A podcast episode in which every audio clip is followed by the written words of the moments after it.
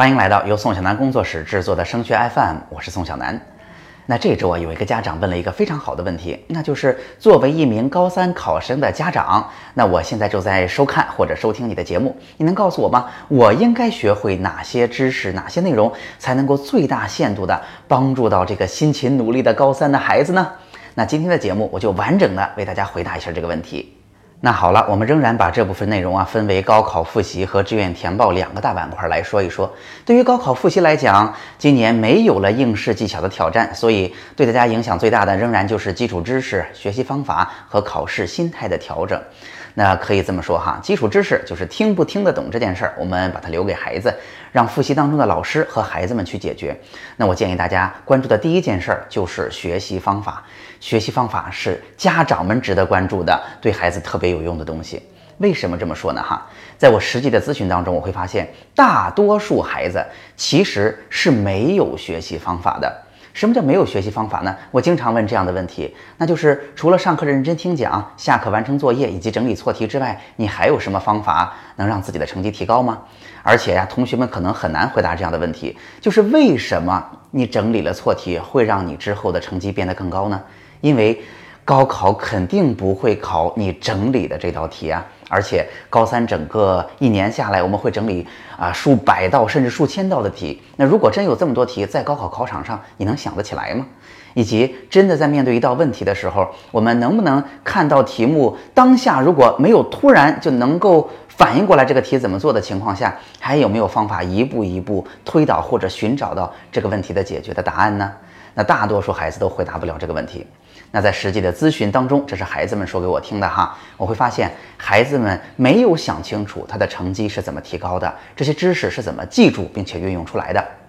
大多数孩子掌握的技巧，只是在考试成绩不够高之后运用之前自己已经熟悉的，但其实不是很有效的所谓的学习方法，更努力的学习。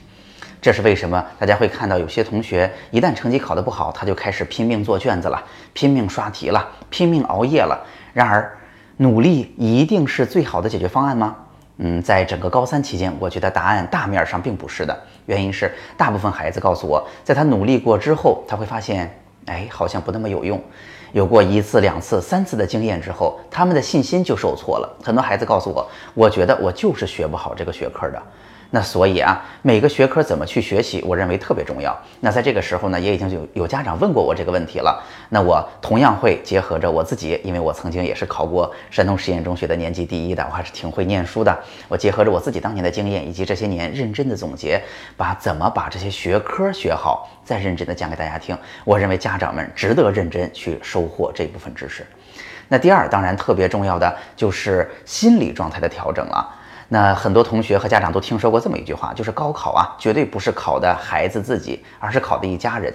那这一家人指的是什么意思呢？我觉得啊，并不是指我们家里是不是有当老师的，是不是一定你父母得是一个高中的学科老师，孩子才能把成绩学好，完全不是这么回事儿。而且呀，甚至他是反过来的，很多高中老师的孩子反而成绩不是特别好。那高考是考的一家人，究竟是什么意思呢？在我看来，就是看。家长有没有设身处地的通过自己的行为教给孩子，面对困难、面对一些挫折、面对不顺的困境，我们是怎么把事情做好的？大家想想看，您有没有遇到过这种情况？如果孩子在考场上考得不够好，那甚至我们去开了家长会，被老师批评了，回来我们就慌了，我们就很郁闷，我们就觉得孩子这下可完蛋了，可得赶快解决。然后我们就劈头盖脸的批评了一顿孩子，然后指出了他在学习当中遇到的各种问题，比如说不够努力，心思不都在这儿啊，作业做的不认真等等这些，甚至我们代替孩子去给他制定了下一阶段的学习计划。那最后的结果是什么呢？最后的结果就是我们用亲身的示范，我们的做法告诉了孩子，在遇到一丁点的挫折，这还不是高考呢，比赛还没有结束呢，在这个过程当中我们就慌了，我们就乱了，我们就完全不知道该怎么办，然后。出一堆主意，所以这反而是一个特别不好的示范。那也因此，我想告诉大家，其实，在整个高三过程当中，我们值得去关注什么时候可能会出现心理问题。那家长们应该怎么先处理好自己的状况，以及怎么沟通才能让孩子愿意听？因为其实高三的孩子压力很大，我相信很多家庭已经出现了鸡飞狗跳的情况了。那怎么说，其实是很有技巧的。那刚才这个事儿就已经够麻烦，更别提如果咱们在真正遇到了孩子努力学习成绩不见提高，这段时间我努力了，成绩反而降低了，那下一段时间不努力了，成绩反而提高了，那这些事儿怎么给孩子解释呢？我相信就变得更加困难了。所以心理技巧也是家长们值得去学习的东西。那第二个值得大家认真关注的部分，当然就是志愿填报了。那志愿填报的三个领域都值得家长们认真的研究，这包括了今年新的。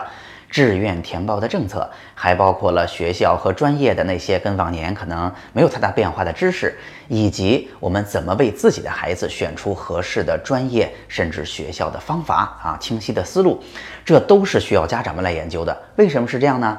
首先，我想说的是哈，志愿填报的重要性我就不用多说了，是吧？我觉得高考啊，我一直都这么说，别把它看得太神秘，它就是人生当中唯一一次大家。啊，只需要去执行规定动作，把成绩考得足够好，就能够，甭管过去家里是做什么的，主动的去选择社会资源的机会，这是唯一一次。因为等考研的时候，我们专业方向已经确定了，已经不能任意的选了，所以这一次选择其实是非常非常关键的啊，而且会给我们带来很大的收益。所以。那高考努力了半天，为了获得一个更高的成绩，它的核心是能够进入到我们想选的学校和专业，所以这一块的事情值得大家花心思，那是必须的。那第二呢，这还是我们一个很大的历史上的机遇，因为新高考的第一年。那大家相信，啊，有很多家长一定会问我这个问题的。今年就是老师，今年的分数应该不能参考了吧？那往年的分数，我们实际填报当中应该怎么用它呢？啊，如何才能报得准呢？这显然也是一个重要问题。那因此哈，越乱，我的观念里一直都在给大家说，会越有机会，而不是越乱越难报了。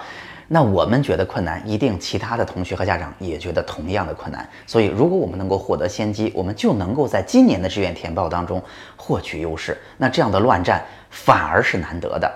那第三，我不得不说，其实哈，虽然我们每年都在做这个事情，每年我们群里都有大几千号的家长，但是我必须得说，志愿填报这件事情完全没有得到充分的重视，尤其是在同学们在考完结束之后，时间又很短，如果考的又不甚理想的情况之下，家里很容易吵起来啊！我现在印象很深，有个家长去年报了我的一对一，我们都啊认真的快把方案弄完了，那个家长还半夜给我打电话说，哎，我的亲戚怎么跟我说？